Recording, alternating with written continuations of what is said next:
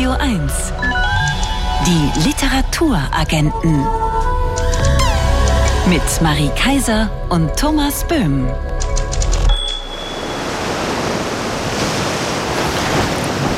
Sag mal, Marie, der Typ da vorne in diesem Ganzkörper-Badeanzug, Hm. das ist doch Thomas Mann, oder? Meinst du wirklich? Ja, guck doch mal. Jetzt, wo du es sagst? Mhm. Könnte sein. Was Thomas Mann am Meer gemacht hat, darüber sprechen wir gleich mit Volker Weidermann.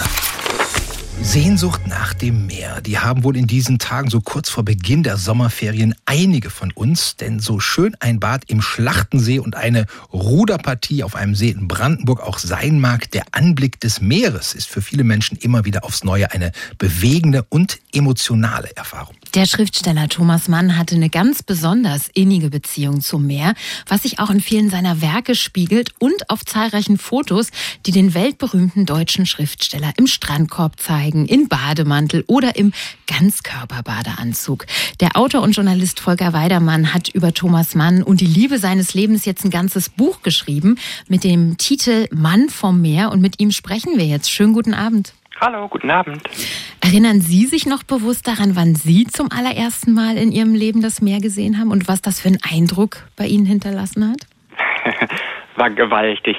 Äh, ich glaube, es war 74 auf einer Nordseeinsel und das war während des ähm, Fußball-WM Endspiels und meine Eltern haben mich, weil ich mich zu sehr aufregen würde, ähm, ans Meer geschickt, damit ich dort äh, meinen Schlachtenruf ähm, ins Meer brüllen könnte.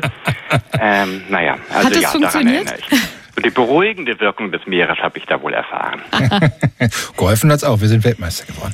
Die Liebe von Thomas Mann zum Meer nahm ihren Ursprung an der Ostsee in der Lübecker Bucht, wo die Familie Mann jedes Jahr vier Wochen Urlaub gemacht hat. Thomas Mann war sieben Jahre alt, als er dort zum ersten Mal das Meer sah und wird sich danach sein Leben lang an diesen Tag erinnern. Was für Erinnerungen sind das? Wo ich ein Kind und glücklich war, hat er immer wieder gesagt. Ähm, na, es ging um die Freiheit, um die Herrlichkeit des Badens und um die Befreiung von diesem verdammten Alltag, von der Schule, von den ganzen, äh, ganzen Fesseln, die schon das Kind, den kleinen Thomas Mann, so äh, gefesselt haben. Und er war dort einfach glücklich und frei. Sie nennen das, was Sie in diesem Buch betreiben, Mann vom Meer, eine Meeresbiografie. Was genau meinen Sie damit und was hat Sie an dieser Meeresbiografie gereizt? Hm, Ich bin so glücklich, weiß gar nicht, ob es es schon mal gab, eine Biografie anhand eines eines literarischen Motivs geschrieben zu haben. Ähm, also es geht eigentlich, äh, er selbst hat gesagt, auf jeder Seite seines Werkes ist das Meer gegenwärtig. Und da habe ich mir gedacht, hm, überprüfe ich doch mal, ob das äh, so stimmt. Und im Grunde äh, gehe ich ganz weit zurück, eigentlich sogar in die Geburt äh, seiner Mutter, die in Brasilien geboren äh, worden ist, an einem paradiesischen Strand und die diese Liebe äh, zu ihrer Herkunftswelt, zu ihrem Herkunftsmeer, in ihre Söhne, aber vor allem in den Zweitgeborenen, Thomas, immer wieder hineingepflanzt hatte. Mhm. In welchem von Thomas Manns Werken lässt sich der Rhythmus, die Präsenz auf jeder Seite denn besonders schön erfahren? Äh, natürlich in dem meeresfernsten Werk, wie man denken könnte, nämlich im Zauberberg. Äh, spielt er eigentlich im ewigen Schnee und in der Hochgebirgswelt um Davos. Aber auch dort kann man eigentlich schon von der ersten Seite äh, an immer wieder sehen, dass er in Wirklichkeit in seine Heimatregion fährt, in Wirklichkeit in die Freiheit fährt und in die Versuchung der Freiheit fährt, nämlich ins Meer. Und er beschreibt es unglaublich schön. Ein Kapitel heißt sogar Strandspaziergang, wo er selbst darauf hinweist, dass irgendwie dieses Laufen auf diesem ewigen Weiß dem Laufen auf dem festgefahrenen oder festgewässerten äh, Sandstrand eigentlich am verwandtesten ist. Volker Weidermann, Sie sagen im Buch, am direktesten habe Thomas Mann sein Meereserlebnis einer seiner Romanfiguren eingepflanzt, mitgegeben, nämlich Hanno Buddenbrook. Wie steht denn diese Figur mit Thomas Manns Liebe zum Meer in Verbindung? Der, äh, der äh, konnte leider dieser äh, Liebe zum Meer, die immer auch etwas hm, Dunkles und Versuchungsvolles und Todesseliges hatte, nicht widerstehen. Wir alle haben vielleicht vor Ewigkeiten die Buddenbrooks gelesen. Jedenfalls ist Hanno natürlich der zarte Spätling, der letzte von den Buddenbrooks, nachdem nichts mehr kommt. Und eigentlich sind alle Buddenbrooks verliebt ins Meer, nur sobald sie dieser Liebe Raum geben, ist es eigentlich um sie geschehen. Und Hanno Buddenbrook, der naja, von vornherein einfach zu zart ist und zu verträumt fürs Leben, der hat überhaupt keine Widerstandskraft in sich. Und er ist dann irgendwann, ja auch der Arzt sagt, äh, viel zu krank fürs Leben und überlegt schon, ob er ihm vielleicht einen Meeresaufenthalt auf Lebenszeit verschreiben könnte. Und das ist so die Sekunde, wo Hanno Buddenbrock denkt, äh, oh, mein Leben könnte gerettet sein. Aber er hat sich getäuscht. Er muss ins Flachland zurück und wird an Wagner-Musik letztlich am Ende sterben. Stichwort lebenslang. Ganz zu Beginn des Buches beschreiben Sie sehr einprägsam eine Szene, die sich auf der Ostseeinsel Hiddensee abspielt. Thomas Manns erklärte Lieblingstochter Elisabeth Mann beschreibt da, wie ihr Vater sie als ein kleines Mädchen mit an den Strand von Kloster genommen hat, um ihr zum ersten Mal das Meer zu zeigen und in sie seine Liebe zur Ostsee hineinzupflanzen, was offenbar gelungen ist. Als Erwachsene wurde Elisabeth Mann Seerechtsexpertin. Warum haben Sie diese Geschichte an den Anfang Ihres Buches gesetzt? Erstens mochte ich so gern, wie Elisabeth Mann äh, sich später daran erinnert hat, dass sie wirklich wusste, oha, jetzt ist ein heiliger Moment für meinen geliebten Vater. Er möchte jetzt äh, mir seine Liebe bewusst mitgeben. Ja, und auf der anderen Seite ist es mir immer wichtig, wie wirkt Literatur eigentlich fort? Wie wirkt irgendwie das geschriebene Wort? Fort und die Bücher von Thomas Mann sind eben in ganz besonderer Weise in seiner Lieblingstochter Elisabeth, die wir noch oder einige von uns aus der Verfilmung äh, der Familiengeschichte der Familie Mann kennen, letzte Überlebende, besonders heitere, auch im Alter wahnsinnig heitere und sorglose Frau, die ihr ganzes Leben der Ökologie und der Bewahrung der Meere ge gewidmet hat. Naja, und da es mir eben auch um das Fortleben der Literatur im Heute äh, geht, war mir die Biografie von Elisabeth besonders wichtig und sie selbst lebt seit na, jetzt fast 20 Jahren nicht mehr, aber es gibt noch ein Schiff, das ihren Namen trägt und da habe ich noch ein bisschen versucht, letzte Spuren des Werks im tätigen Arbeiten von heute wiederzufinden. Sie sprechen in Ihrem Buch auch von einer Meeresdroge und bei Drogen denken wir ja auch an die Risiken, an die Gefahren, an die Nebenwirkungen. Welche bringt denn die Meeresdroge für Thomas Mann mit sich? Die größte Gefahr war äh, sich einfach oder dem Leben zu entsagen, bleiben zu wollen und zu sagen, pff, verdammter Alltag, ich halte es nicht mehr aus, verdammtes Leben, ich halte es nicht mehr aus. Und Thomas Mann ist eben am Anfang seines Lebens und eigentlich bis zum Ende.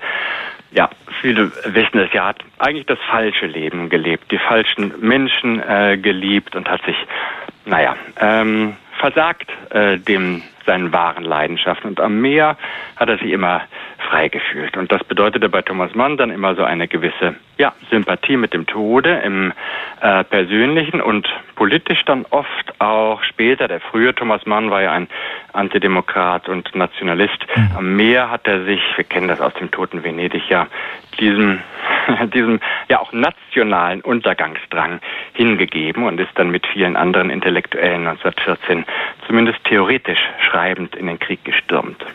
Volker Weidermann, sind Sie bei der Recherche zu Ihrem Buch eigentlich zu den Orten hingereist, die für Thomas Manns Liebe zum Meer entscheidend waren?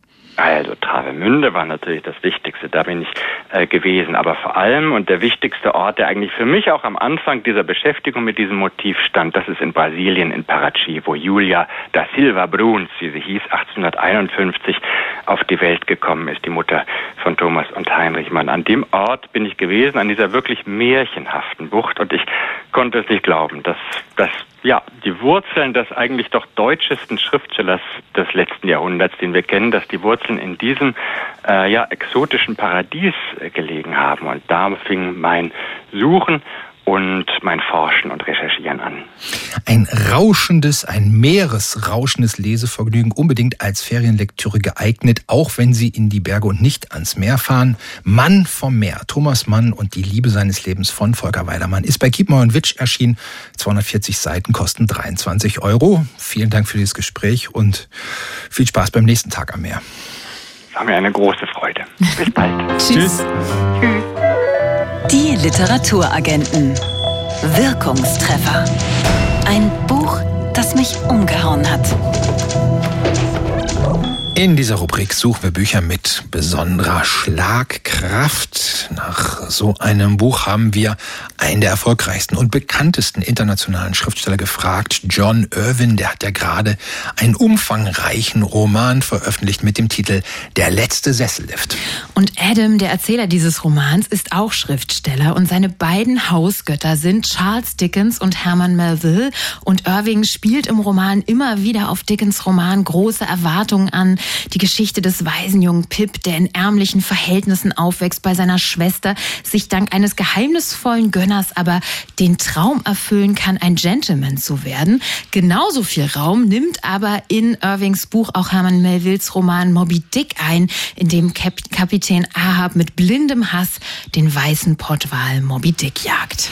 Weil beide Romane so präsent sind in John Irvings Roman Der letzte Sessellift, haben wir ihn gefragt, gefragt, ob wohl möglich einer der beiden sein Wirkungstreffer ist, worauf er mit einem klaren Ja geantwortet hat. So recht entscheiden, welcher von beiden das war, wollte sich dann Irving doch nicht. Deshalb heute mal ausnahmsweise ein doppelter Wirkungstreffer von John Irving. Well, I'm glad I don't have to choose one. Ich bin froh, dass ich mich nicht für eines der beiden entscheiden muss. Aber ich glaube, dass große Erwartungen und Dickens, also sein gesamtes Werk, für mich noch ein bisschen wichtiger ist als Melvilles Moby Dick. Aber ich will diese Wahl eigentlich gar nicht treffen. Ich sage das nur, weil Sie mich darum gebeten haben. Es war der Roman Große Erwartungen, der mich im Alter von 15 Jahren dazu brachte, Schriftsteller werden zu wollen. Zwei Jahre später, mit 17 Jahren, las ich Moby Dick. Es war dieser Roman, der mir das Modell für ein gelungenes Ende gab. Ich verstand, dass ein Roman besser wird, dass das Ende besser sein wird, wenn man genau weiß, wie das Buch ausgehen wird, bevor man überhaupt mit dem Schreiben beginnt. Das habe ich nicht von Dickens gelernt. Dickens war kein Experte für Enden. Dickens hat viele seiner Romane als Fortsetzungsromane in Zeitungen und Zeitschriften veröffentlicht, während er doch dabei war, sie zu schreiben. Und er wusste oft selbst nicht genau, wie diese Romane enden würden.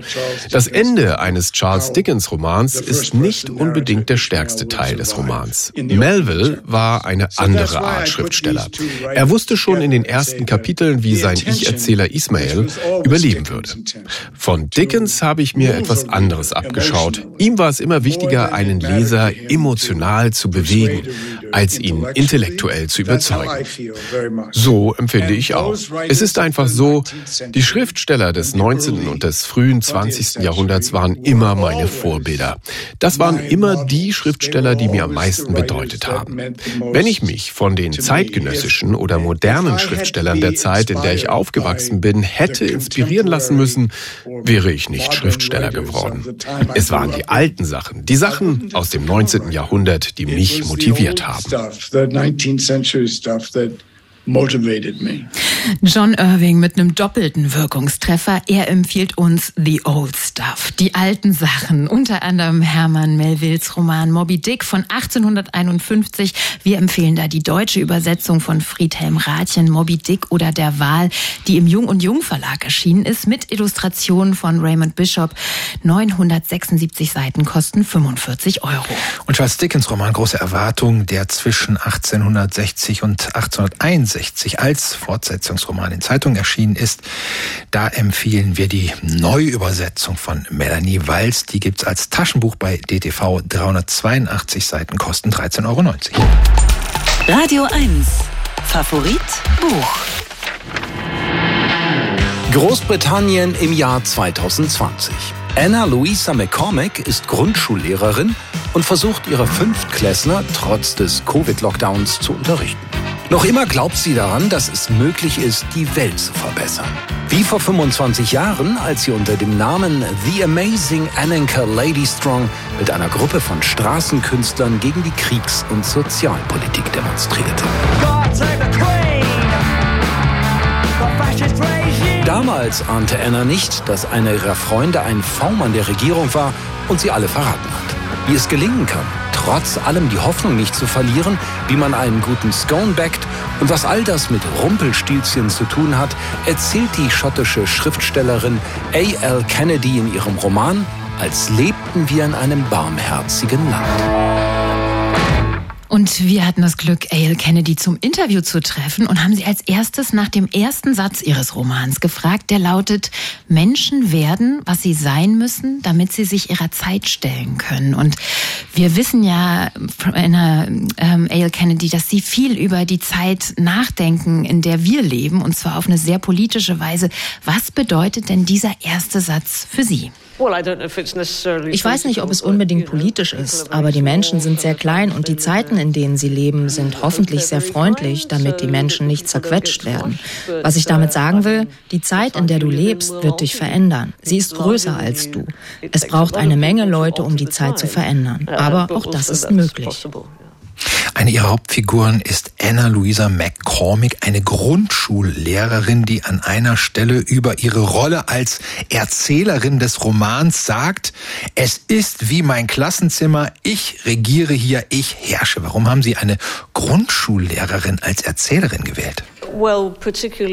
Besonders in Großbritannien ist der öffentliche Diskurs sehr davon geprägt, dass alle wie Kinder behandelt werden und alles sehr einfach sein muss. Und Lehrer sind sehr wichtig. Sie prägen den Anfang eines Lebens. Es ist also wie ein Neuanfang für das Land. Anna schien also eine sehr geeignete Person zu sein, auf die wir schauen können, wenn wir ein klein wenig Hoffnung haben wollen. Anna hat für eine Grundschullehrerin eine überraschend aufregende Vergangenheit. Sie packt eine wilde Geschichte nach der anderen aus. Sie hat sich Mitte der 90er The Amazing Ananka Lady Strong genannt, ging mit einer Gruppe von Straßenkünstlern in Edinburgh demonstrieren. Wollten die vielleicht mit ihrer friedlichen und närrischen Performance da auch dafür sorgen, dass Polizei und Demonstranten nicht aneinander geraten? It's a big tradition of demonstrations, I think all over the world. There's an element of Ich glaube, überall auf der Welt gibt es Clownerie und Kunst auf politischen Demonstrationen. Ich wollte, dass Anna eine Aktivistin ist, aber nicht zu aktivistisch. So wie sie es beschreibt, ist es fast so, als hätten sie und ihre Freunde damals erkannt, dass Leute, die auf einem Streikposten sind, eine Art gefangenes Publikum sind, das irgendwie zuhören muss. Und dann lernen sie langsam, tatsächlich unterhaltsam und nützlich zu sein sein, anstatt diese armen Demonstranten einfach nur als Geiseln zu nehmen. Instead of taking these poor demonstrators hostage. Yeah. Kennedy in ihrem Roman taucht immer wieder eine Figur aus einem deutschen Märchen aus, auf äh, Rumpelstilzchen aus dem Märchen von den Brüdern Grimm. Anna, die Grundschullehrerin, warnt nicht nur die Kinder, sondern auch uns Leserinnen und Leser vor Stilzchen, denen wir privat begegnen, aber auch vor Stilzchen, die politisch ihr Unwesen treiben, Ungeheuer, die nicht wie Ungeheuer aussehen. Welche Beziehung haben Sie zu diesem Märchen und zu dieser Figur Rumpelstilzchen?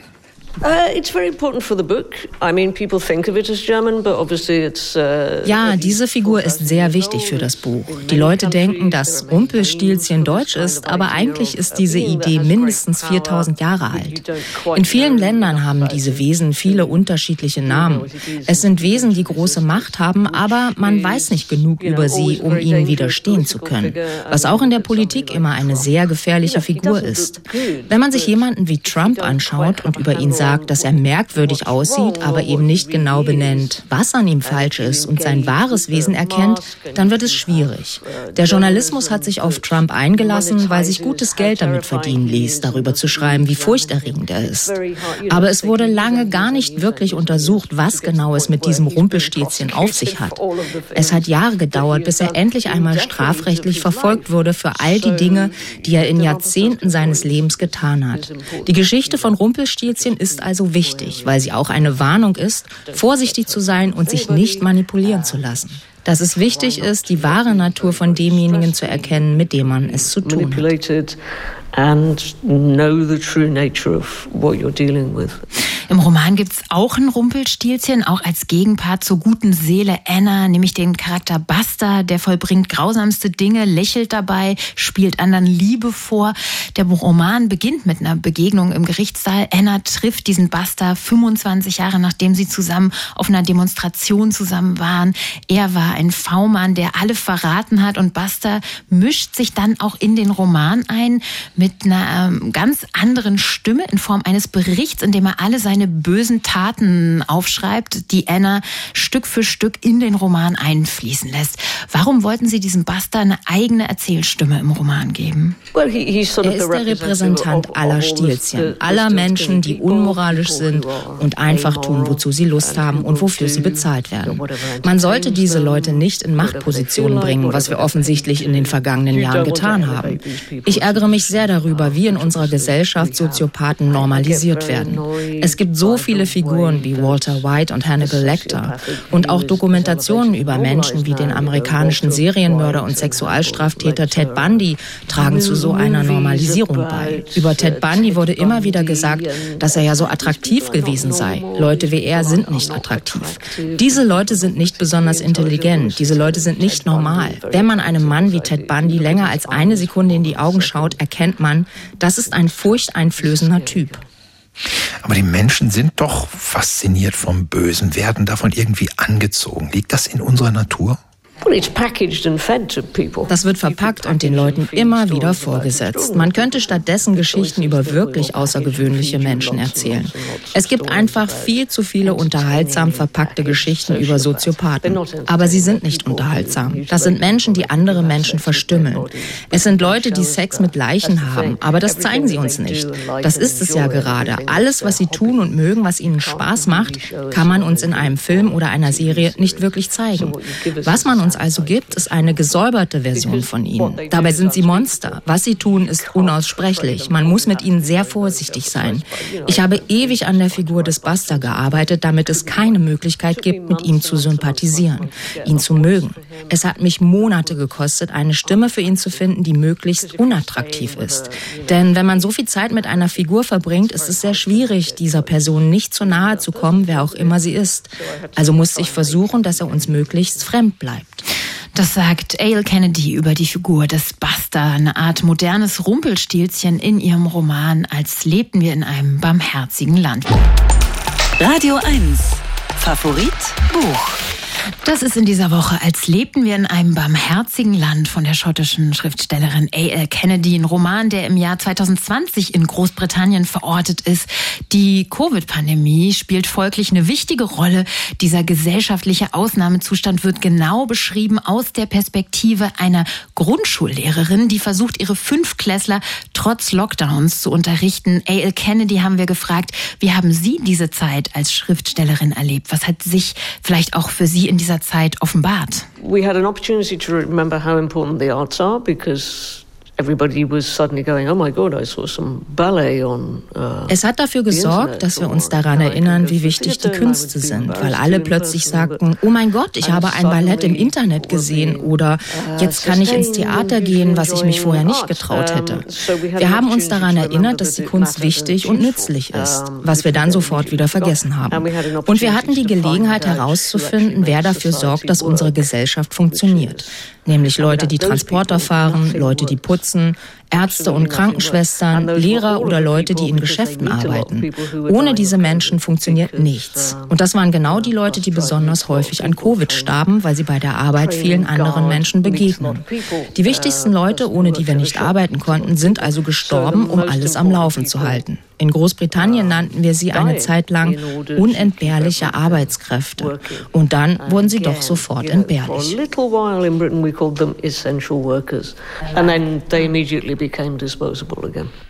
Al Kennedy, was mich wirklich erstaunt hat, ist, dass Ihr Roman als Weltpremiere in deutscher Sprache veröffentlicht wurde und in Großbritannien, also im Original, noch gar nicht erschienen ist. Wollen die Briten lieber nicht hören, was Sie über Ihr Land zu sagen haben? Britain now administratively doesn't really work. Everything takes an incredibly long Die britische Verwaltung funktioniert nicht mehr wirklich. Alles dauert unglaublich lange. Ich litt zwei Jahre unter Long-Covid. Mein Lektor wurde in den Ruhestand versetzt. Es herrschte also ein ziemliches Chaos. Aber ja, die Marketingabteilungen sind vielleicht auch nervös, weil Bücher nun mal verkauft werden müssen. Und dafür braucht es gute Rezensionen, die wohl kaum in den weitgehend rechtsgerichteten Zeitungen in Großbritannien über meinen Roman erscheinen würden. In Großbritannien ist es schwierig, bestimmte Dinge zu sagen, ohne bestraft zu werden. Es ist schwierig, Dinge zu sagen, ohne dass die Leute einem Hassbriefe schreiben oder zu einem nach Hause kommen. Es ist also eine zweischneidige Sache, ob man wirklich will, dass das Buch dort veröffentlicht wird. It's a two-edged thing as to whether you would actually want the book to be published. Die Grundschullehrerin Anna in ihrem Roman glaubt an das Gute und sagt an einer Stelle, an jedem Tag kann guter Wille uns auch helfen, gut zu sein. Was wäre sonst der Sinn? Wir wären in einem viel schlimmeren Schlamassel, wenn wir alle aufgeben würden. Wie schaffen Sie es denn, nicht aufzugeben? It's the only way to be practical. It's sort of quite funny now in Britain. Pragmatisch sein ist die einzige Möglichkeit. Es ist schon komisch, dass die weißen Mittelschichtler in Großbritannien jetzt genauso leiden wie alle anderen seit Generationen, seit Tausenden von Jahren. So wie die indigenen Gemeinschaften, Afroamerikaner, Juden oder Muslime. Wenn du dir all die Menschen ansiehst, die auch in deiner Stadt leben, die seit Generationen ein beschissenes Leben haben. Menschen wie diese, die keine Macht haben, können sich gar nicht erlauben zu zweifeln. Die müssen es einfach weiter versuchen und sich irgendwie mit der Tatsache abfinden, dass vielleicht in ihrem eigenen Leben nichts Positives passieren wird, aber sie werden trotzdem versuchen, es zu erreichen. Leute, die meine Hautfarbe haben, müssen das erst noch lernen. Wir hatten es im Grunde immer sehr bequem. Verzweifeln und aufgeben, das sind Dinge, die du dir nur erlauben kannst, wenn du es bequem hast Anna, die Grundschullehrerin, bringt uns als Erzählerin auch viele Dinge bei, wie wir es schaffen, nicht aufzugeben zum Beispiel. Und sie geht dabei ganz pädagogisch vor. An einer Stelle des Romans verrät sie uns das Geheimrezept für perfekte Scones, dieses typisch englische Tea-Time-Gebäck. Und es ist die Belohnung dafür, dass wir den Roman bis dahin wie geduldige Schüler ganz brav gelesen haben. Ich habe mich sofort gefragt, welche Rolle denn Scones in ihrem Leben spielen. Ich schaue mir im Fernsehen gern die Sendung The Great British Bake Off an, ein Fernsehbackwettbewerb mit Amateurbäckern, eine seltene Insel der Freundlichkeit im britischen Fernsehen. Ich backe nicht wirklich viel, ich glaube, weil ich alleine lebe und es sehr schwer ist, winzige Portionen von etwas zu backen. Ich habe mich für Scones entschieden, weil sie sehr einfach zu backen sind. Sie bestehen nur aus Zucker, Mehl und Butter. Einfache Zutaten, die die meisten sogar im Lockdown zu Hause hatten. Entscheidend dafür, ob Scones gelingen, ist, dass man sie besonders sanft behandelt, den Teig nicht zu fest drückt. Dann bekommt man nicht irgendein Gebäck, sondern etwas Wunderbares. Und es ist, wie Sie sagen, Anna versucht, eine Lehrerin zu sein. Sie sagt, so, jetzt lernen wir alle, wie man das macht. Und am Ende werden wir Scones essen. Und wenn man sie selbst backt, wenn sie warm sind, ist das etwas sehr Schönes. Naja, aber das mit den Scones ist ja sicherlich auch eine Lektion darin, wie es uns überhaupt im Leben gelingen kann, zärtlich zu sein, uns Zeit zu nehmen und Dinge wertzuschätzen, oder? Oh yeah, yeah, yeah, yeah. She's basically saying, you know, scones they're like PTS. Oh ja, im Grunde sagt Anna, Scones sind wie Traumaopfer, was ja viele von uns sind. Auch Anna. Sei nett zu ihnen und gib ihnen, was sie brauchen. Aber fass sie nicht an, es sei denn, sie bitten dich darum. Aus dieser Sanftheit kann dann etwas Wunderbares entstehen. And from gentleness you get this wonderful result. Offensichtlich hat Ale Kennedy beim Backen ihres Romans auch diese Sanftheit walten lassen, denn auch da ist etwas ganz Wunderbares entstanden, wie wir finden. Als lebten wir in einem barmherzigen Land ist in der Übersetzung von Ingo Herzke und Susanna Höbel im Hansa Verlag erschienen, hat 464 Seiten und kostet 28 Euro. Ich habe hier einen Scone für dich. Mm. Ist der warm? Äh, fast. Naja, ich probiere ihn mal. Die Radio 1 Bücherliste. Und die versammelt die am liebsten empfohlenen und am häufigsten verkauften Bücher in Berlin und brandenburgischen unabhängigen Buchhandlungen. In einer davon arbeitet Maria Christina Piwowarski, genau gesagt in der Buchhandlung Ocelot in der Brunnenstraße. Und wir sprechen jetzt mit Maria Christina Piwowarski. Hallo Maria. Hallo, schönen Abend euch. Hallo. Sag mal, was macht eigentlich eine Buchhändlerin am Sonntagabend? Liest du die Bücher, die du dann von ganzem Herzen in der nächsten Woche deinen Kundinnen und Kunden empfiehlst? Na, das kannst du aber wissen. Ich bin quasi aus der Hängematte gefallen, um jetzt mit euch zu telefonieren. Und wenn ich die Arbeit geschafft habe, trinke ich ein Glas Weißwein und gehe direkt wieder weiterlesen. Das ist der richtige Gemütszustand, finde ich. Wir fangen gleich an mit Platz 10. Der Longseller in der Liste Juli C. und Simon Urban Zwischenwelten. So oft vorgestellt. Das Buch über einen Schlagabtausch zwischen einem linken Kulturjournalisten und einer politikverdrossenen Milchbäuerin, dass wir dich mal was Neues fragen wollen. Was meinst du? Ist das eine enttäuschte Liebe zwischen den beiden und deshalb fetzen die sich so? Das ist mal eine richtig originelle Frage, aber ich sehe da überhaupt keine Liebesgeschichte zwischen den beiden. Und mir ist meine eigene Häme so unsympathisch, aber ich sehe dieses Buch mit großer Freude endlich von dieser Liste segeln. Also ciao, Kakao. Platz 9. In Der heutige Tag schildert Helga Schubert, wie sie sich Tag ein, Tag aus um ihren pflegebedürftigen Mann kümmert, mit ihm das Leben, wie sie schreibt, ausatmet, nachdem sie es jahrzehntelang eingeatmet, also genossen hat. Wie ging dein Atem bei der Lektüre? Und hier ist sie nämlich die Liebe. Und ähm, da finden wir auch ein Buch, das vor Relevanz und Klugheit und Zärtlichkeit über alle Maßen brilliert. Und Helga Schubert gehört zu den allergrößten für mich. Möge sie noch lange leben und viel Kluges schreiben. Platz 8 ausgezeichnet mit dem Preis der Leipziger Buchmesse Mein Deutschlandmärchen. Der Titel bezeichnet auch den Ton des Romans von Dinca Gütschiter. Er schreibt über die schmerzhaften Erfahrungen, die seine aus der Türkei stammende Familie in ihrem Leben in Deutschland gemacht hat, in einem Märchenton. War es der richtige Ton für dich? Das war es und auch ein hochverdienter Preis der Leipziger Buchmesse, wie du da gerade gesagt hast. Also es ist ein vielstimmiges Familienporträt, was in seiner Ungewöhnlichkeit alle Genregrenzen sprengt und ganz sprachmächtig und zugleich zart vom Ankommen dieser Gesellschaft erzählt. Ich habe das sehr geliebt. Vollkommen im Ton vergreifen sich die Figuren bei Virginie Despentes schon vom Titel an. Der lautet nämlich Liebes Arschloch. Die Figuren darin gehen sich zu den Reizthemen der Gegenwart an den Kragen, entdecken aber auch Gemeinsamkeiten. Zum Beispiel die Freude am Drogenkonsum. Wie rauschhaft war für dich die Lektüre von Liebes Arschloch? Absolut. Und äh, also genau dieser raue Ton ist ja das, was Dupont so ausmacht. Bitter, böse, bestens und gesellschaftlich relevante Themen werden da verhandelt. Und es ist also wirklich die ungewöhnlichste Freundschaft in diesem Literaturjahr. Das freut wohl alle Literaturliebenden. Simon Rushdie wird im Oktober auf der Frankfurter Buchmesse mit dem Friedenspreis des deutschen Buchhandels ausgezeichnet. Ist sein Roman Victory City über eine indische Stadt des 14. Jahrhunderts, erschaffen von einer Göttin, von Frauen beherrscht, die richtige Einstimmung auf diese Feier?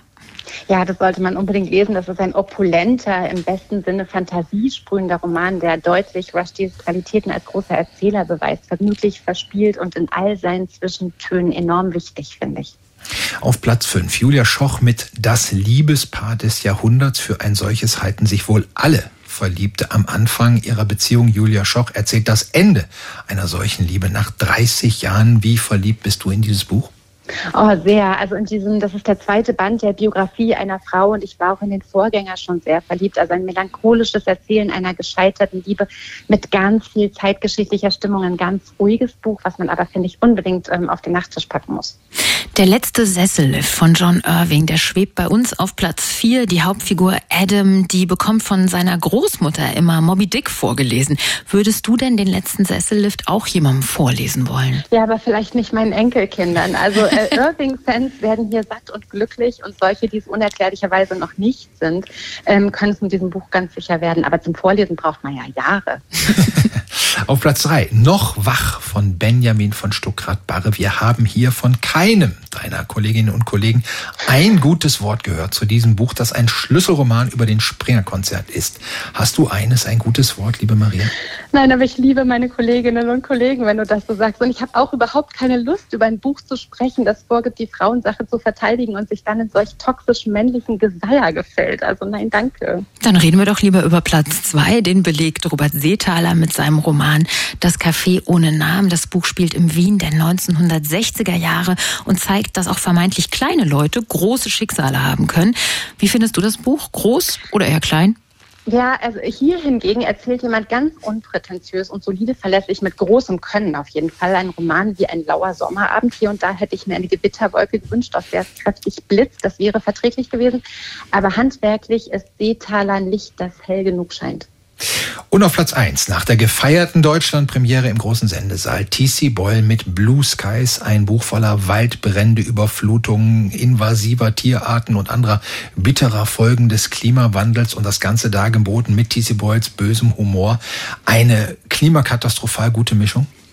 Ja, und, und hier bedient jemand beides spielend leicht. Ein krass durchgewobener und trotzdem überraschender Plot trifft auf jemanden, der einfach weiß, wie man so kraft erzählt. Also ein sehr verdienter erster Platz. Und das Video zum Auftritt von TC Boy bei der schönen Lesung, das finden Sie auf radio1.de. Und in unserem Sendungsarchiv gibt es ausführliche Interviews mit John Irving, Dinscher Gütschütter, Helga Schubert und auch zum neuen Roman von Salman Rushdie. Und wir sagen jetzt, Maria, ab in die Hängematte, weiterlesen. Bereite dich gut auf die nächste Woche vor. Sofort. Bis dann, ihr Lieben. Bis bald. Tschüss. Tschüss. Radio 1. Die Literaturagenten. Autoren sind auch nur Leser. In der vorletzten Woche, am 13. Juni, verstarb der Schriftsteller Cormac McCarthy, ein Titan der amerikanischen Gegenwartsliteratur, dessen Stoffe so überwältigend waren, dass sie immer wieder auch verfilmt wurden. Am bekanntesten ist wohl die Verfilmung seines Romans No Country for Old Men. McCarthy galt auch als Writers Writer, als Autor, der von vielen Kolleginnen und Kollegen immer wieder als Inspiration genannt wurde. Umso passender, dass der Berliner Autor, Musiker und Grafiker Thorsten Nagelschmidt sich ein ein Buch von Cormac McCarthy ausgesucht hat in unserer Rubrik Autoren sind auch nur Leser. Hallo Thorsten. Hallo. Hallo. Deine Wahl fiel auf den 2006 erschienenen Roman Die Straße, für den McCarthy mit dem Pulitzerpreis ausgezeichnet wurde. Das Buch handelt von einem Vater, der mit seinem Sohn durch Amerika zieht. Ein Amerika, das durch eine nicht näher beschriebene Katastrophe zerstört wurde. Was fasziniert dich an diesem Buch? Also erstmal, ich habe das jetzt ein bisschen stellvertretend ausgewählt. Mhm. Ähm, ich war tatsächlich letzte Woche äh, Mittwoch in einer Berliner Buchhandlung, habe eigentlich nach was ganz anderem geguckt. Ich glaube, es war ein Buch von Ralf Rothmann und war dann äh, bei R und in der Nähe von M und blieb irgendwie bei diesen Cormac McCarthy Büchern hängen. Und dabei fiel mir auf, dass ich äh, No Country for Old Men, also kein Land für alte Männer auf Deutsch, nie gelesen habe, mhm. obwohl ich den Film damals von den Coen-Brüdern ähm, überragend fand, äh, wie viele andere. Und ähm, ich habe gedacht, das war wirklich so ein spontaner Impuls. Ich möchte das jetzt lesen. Ich habe in dem Moment auch dran gedacht, hm, Cormac McCarthy, der ist ja auch schon sehr alt. Ähm, dann bin ich mit dem Buch nach Hause und habe dort dann gehört, dass er tags zuvor äh, gestorben war, im Alter von äh, 89 Jahren. Und das ähm, verändert dann natürlich auch nochmal die Lektüre. Wie war deine Begegnung mit dem Buch? Ich fand es hervorragend. Ich habe das Buch gelesen und habe danach dann ähm, die Straße noch mal rausgeholt. Faszinierend tut mich, ähm, also sowohl bei McCarthy insgesamt, aber auch ganz speziell bei die Straße, ähm, der Stil und dass in dieser Schreibe eigentlich alles Handlung ist. Also ähm, man könnte jetzt eigentlich sagen, es gibt gar nicht so viel Handlung. Also ein Vater läuft eben mit einem Einkaufswagen voller Habseligkeiten und seinem kleinen Sohn eine Straße entlang äh, Richtung Küste, Richtung Süden. Es hat irgendwie Jahre zuvor, kurz vor der Geburt des Jungen, eine furchtbare Katastrophe gegeben, von der an keiner Stelle erklärt wird, was es eigentlich war. Aber alles ist verbrannt und verödet und von einer Ascheschicht überzogen. Es gibt keine Tiere mehr, nichts zu essen. Alle anderen Menschen sind potenzielle Feinde. Es gibt Kannibalismus. Und es ist ein unfassbar brutales und trostloses und hoffnungsloses Dasein, dass man Leben eigentlich gar nicht mehr nennen kann. Und sie laufen diese Straße lang und es passiert mal dies und es passiert mal das. Man kann den Protagonisten nicht in den Kopf gucken. Man erfährt nur durch ihre Handlungen und Dialoge etwas über sie. Man weiß nicht, was sie fühlen, außer dass ihnen permanent kalt ist und sie Hunger haben. Äh, man weiß auch, dass es mal eine Mutter gab und diese gegangen ist, aber wo und wann die Geschichte spielt, was der Vater beruflich gemacht hat, wie es zu dieser Apokalypse gekommen ist und so weiter, es bleibt alles allenfalls bei Andeutungen und also die Vater und Sohn haben noch nicht mal Namen. Sie sind nur der Mann und der Junge. Und diese Verknappung findet sich auch in den anderen Romanen von Cormac McCarthy, die ich gelesen habe. Ich sage gleich dazu, ich bin kein McCarthy-Experte. Ich habe noch nicht alles gelesen. Ähm, aber ich glaube, das ist das, was den ganz äh, äh, großen Reiz seiner Prosa ausmacht. Da ergänzen wir mal, weder Marie noch ich sind McCarthy-Experten. Und trotzdem. Ja, wir sollten es alle sein, oder? Also ich werde das auf jeden Fall äh, äh, nachholen. Ich werde mich da jetzt nach und nach irgendwie zurückarbeiten. Ulrich Greiner, Kritiker bei der Zeit, hat 2007 ein Selbstgespräch veröffentlicht anstelle einer Buchkritik über die Straße. Überschrift Will man sowas lesen? Frage an dich, warum soll man sowas lesen? Äh, ja, weil es große Literatur ist, würde ich sagen, und in all seiner Brutalität zutiefst menschlich. Es geht natürlich auch um die Liebe eines Vaters zu seinem Kind, äh, das er irgendwie beschützen will. Das heißt relativ am Anfang in dem Buch mal, äh, wenn er, also der Sohn, nicht das Wort Gottes ist, dann hat Gott nie gesprochen. Das ist so einer der wenigen Sätze eigentlich, die man sich so beim Lesen anstreicht, weil ähm, Cormac McCarthy finde ich, ein sehr uneitler Erzähler ist. Also es geht nie irgendwie um die großen Bonmots oder die, die Punchlines oder so. Es ist halt eine sehr, sehr ökonomische Sprache, aber hier fällt mal dieser Satz, äh, und das ist äh, nur einer von, von relativ vielen äh, biblischen Verweisen. Und ja, ich, ich finde, es geht hier ganz klar um die Sprache, um diese sehr schlichte, klare, nüchterne, unsentimentale und äh, ökonomische Sprache, diese knappen Dialoge, die teilweise erst mal irgendwie banal erscheinen mögen, aber dann doch sehr viel über die Figuren und ihre Situation aussagen. Es ist niemals überbordend, aber ganz, ganz, ganz präzise. Mhm. Also auch so in den, in den Naturbeschreibungen oder den vielen kleinen Handgriffen, wenn da irgendwie nur ein Einkaufswagen irgendwie das Rad repariert wird. Also wie das so beschrieben ist, das ist so selbstverständlich und trotzdem äh, ähm, weiß nicht, ich könnte das, glaube ich, nicht so beschreiben, wie man das Rad an einem Einkaufswagen wechselt. das muss man natürlich sich auch erstmal drauf schaffen. Ich finde das so sehr, ähm, sehr selbstverständlich. Ein Spruch für den Buchaufkleber brauchen wir in diesem Fall nicht. Deshalb als Variation, McCarthy galt ja als sehr öffentlichkeitsscheu. Wenn du den je getroffen hättest, worüber hättest du dich gern mit ihm unterhalten? Ähm, also wahrscheinlich nicht über Mathematik und Physik. das sind äh, zwei sehr beherrschende Themen der letzten beiden Romane von, von Cormac McCarthy, Der Passagier und Stella Maris, die ja letztes Jahr fast zeitgleich äh, rausgekommen sind und die die Lektüre für jemanden wie mich auch teilweise zu einer ziemlichen Herausforderung gemacht haben. Ähm, aber auch da finde ich es wieder eigentlich extrem cool, wie dieser Autor völlig drauf scheißt, was man von ihm oder der Gattung Roman erwartet, wie der Spannung aufbaut, den Handlungsbogen dann einfach wieder fallen lässt und überhaupt, dass da jemand, also er hat ja für die Straße den Pulitzerpreis mhm. bekommen. 2006 äh, und dann in diesem hohen Alter hat er sich trotzdem noch mal 16 Jahre Zeit gelassen, bis er wieder Prosa veröffentlicht und dann halt gleich zwei äh, Romane auf einmal, die so zusammenhängen und ihre Leserschaft auch ganz schön äh, verwirren und überfordern, glaube ich. Ähm, also ich würde ihn, glaube ich, also wirklich äh, fragen, wie man als Schriftsteller so cool und so frei werden kann. Die Antwort würden wir alle gerne hören. Und wir wollen jetzt alle Comic McCarthy-Experten werden und fangen an mit der Lektüre von Die Straße. Wurde ins Deutsche übersetzt von Nikolaus Stingel. Der Roman ist bei Rowold erschienen als Taschenbuch, kostet der 15 Euro für 256 Seiten. Und wir danken für diese coole Empfehlung, Thorsten Nagelschmidt. Vielen Dank. Bis bald. Tschüss. Tschüss. Bis bald.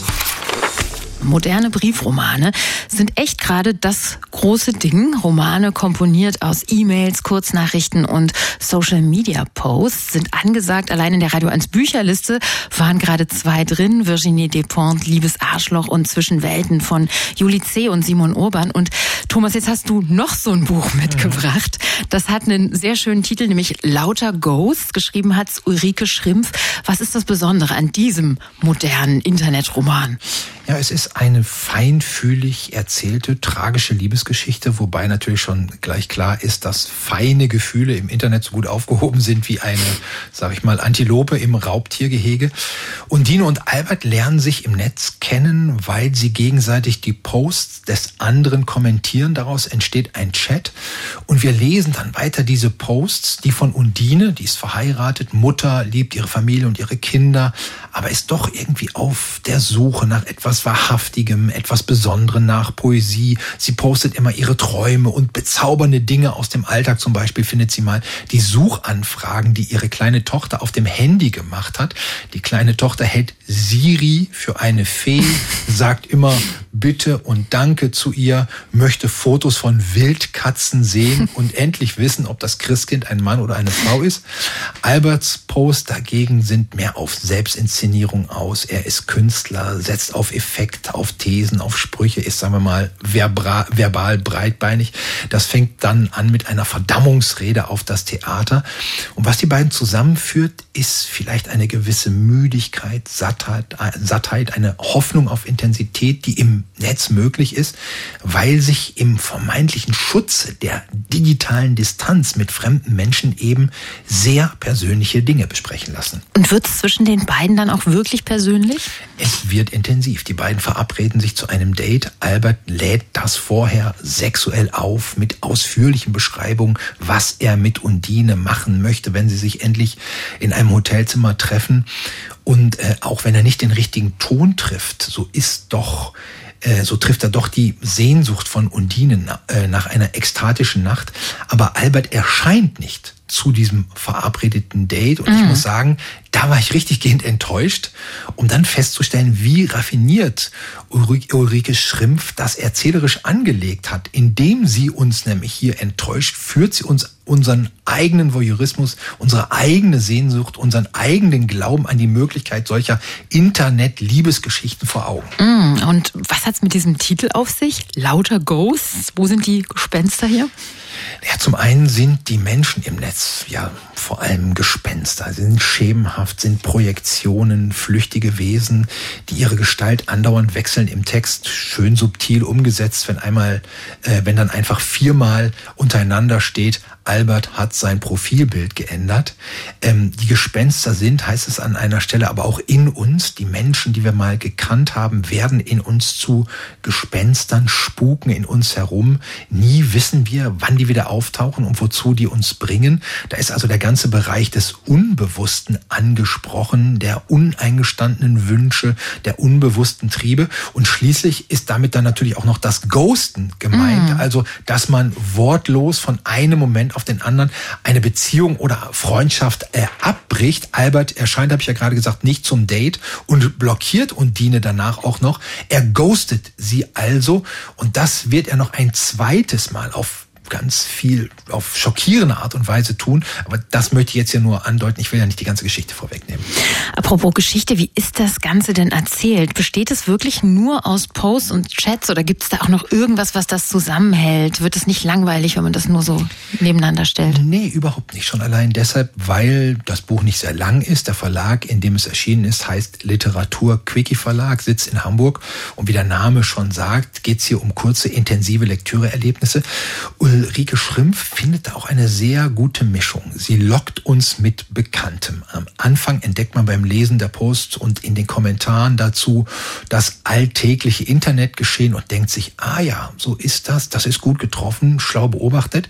Je mehr dann Undine und Albert ihre Gefühle aussprechen, sich einander öffnen, umso mehr möchte man wissen, wie die Geschichte weitergeht. Gleichzeitig weiß man aber auch nicht, spätestens nachdem Albert Undine geghostet hat, sind die beiden eigentlich ehrlich miteinander?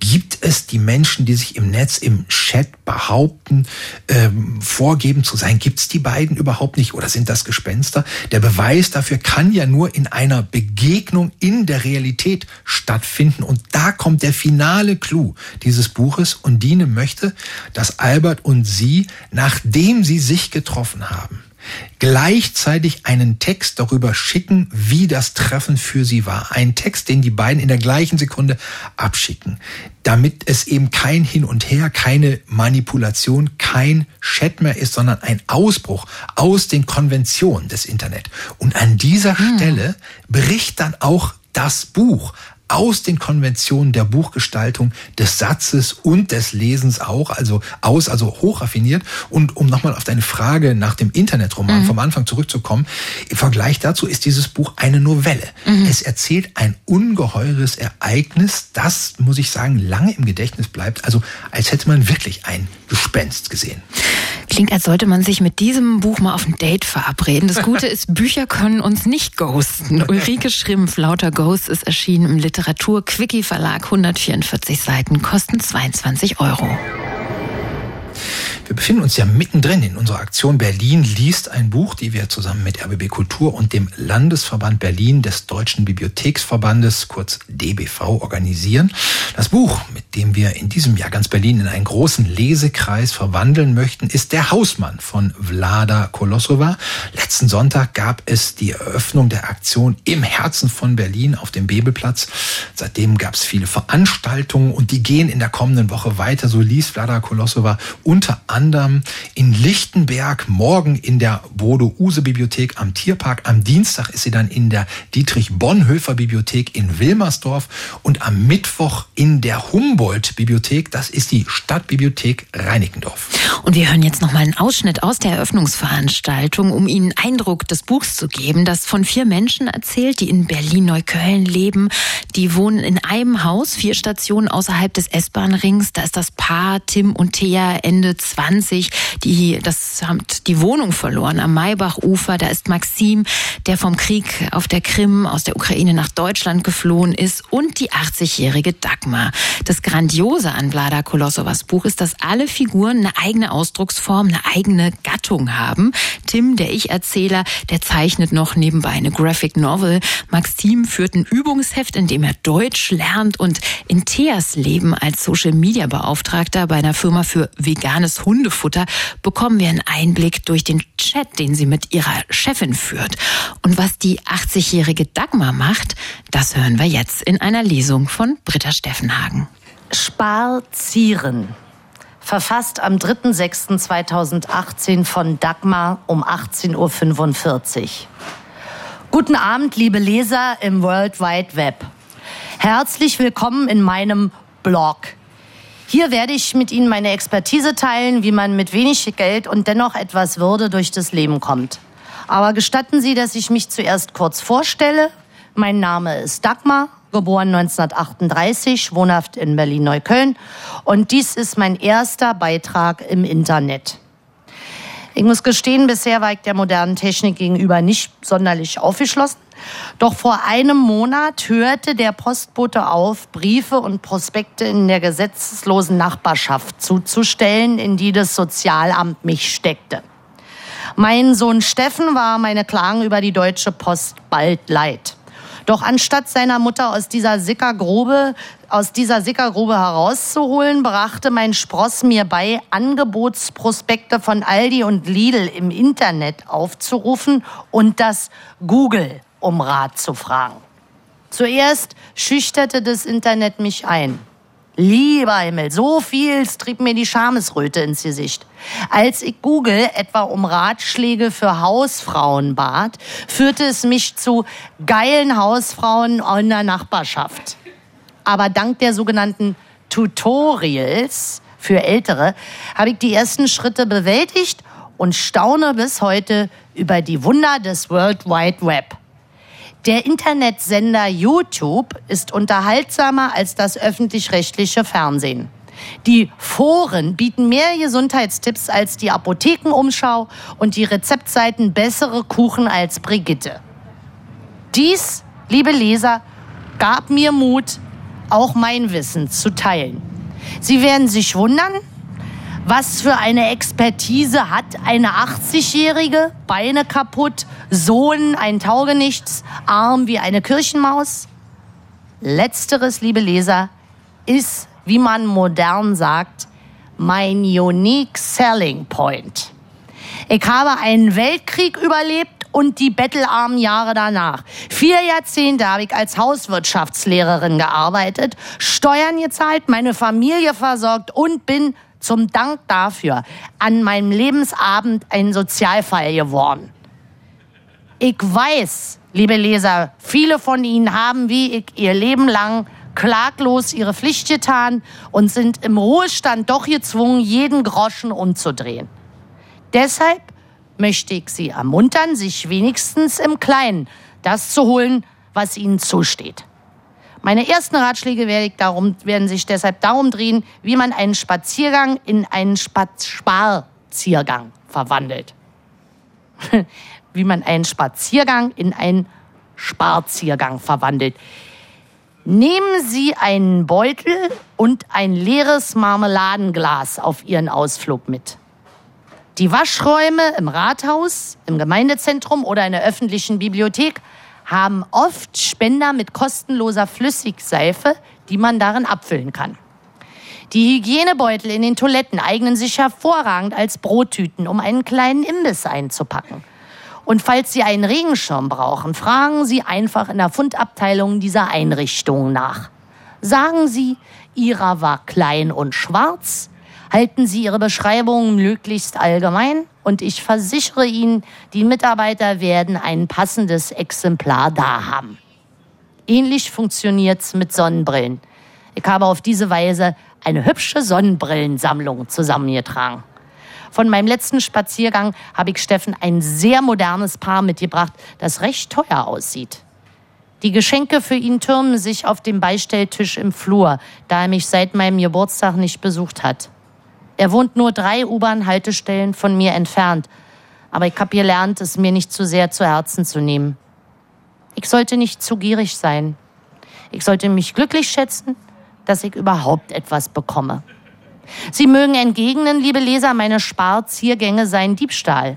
Aber wenn man nicht nach sich selbst guckt in dieser Welt, macht es ja niemand. Der Staat kümmert sich zwar um die Nichtsnutze, die den lieben langen Tag bei mir im Haus herumlungern und im Treppenhaus rauchen, wie zum Beispiel dieser osteuropäische Einfallspinsel, stark wie ein Ochse und kerngesund, aber hat noch keinen Tag in seinem Leben gearbeitet. Zu meiner Zeit hätte man ihn sofort auf eine Baustelle mal hochgeschickt. Aber heutzutage bekommt er umsonst Deutschunterricht, eine Wohnung, Taschengeld und Sozialarbeiter an die Seite gestellt, die viel Aufhebens um ihn machen, während ich darben muss und seine Zigarettenstummel zusammenfege. Der Einzige, der außer mir jemals im Treppenhaus gekehrt hat, ist der hübsche blonde Lulatsch, der vor vier Tagen über mir eingezogen ist. Aber auf einen wie ihn kommen 20 andere, die nur Müll und Lärm machen. Bitte vergeben Sie mir, liebe Leser, die Schimpferei. Aber das bisschen Lästern ist der einzige Spaß, der einer alten Frau noch bleibt. Vielen Dank für Ihre Aufmerksamkeit und hoffentlich bis zum nächsten Beitrag mit weiteren Sparratschlägen. Ihre Dagmar.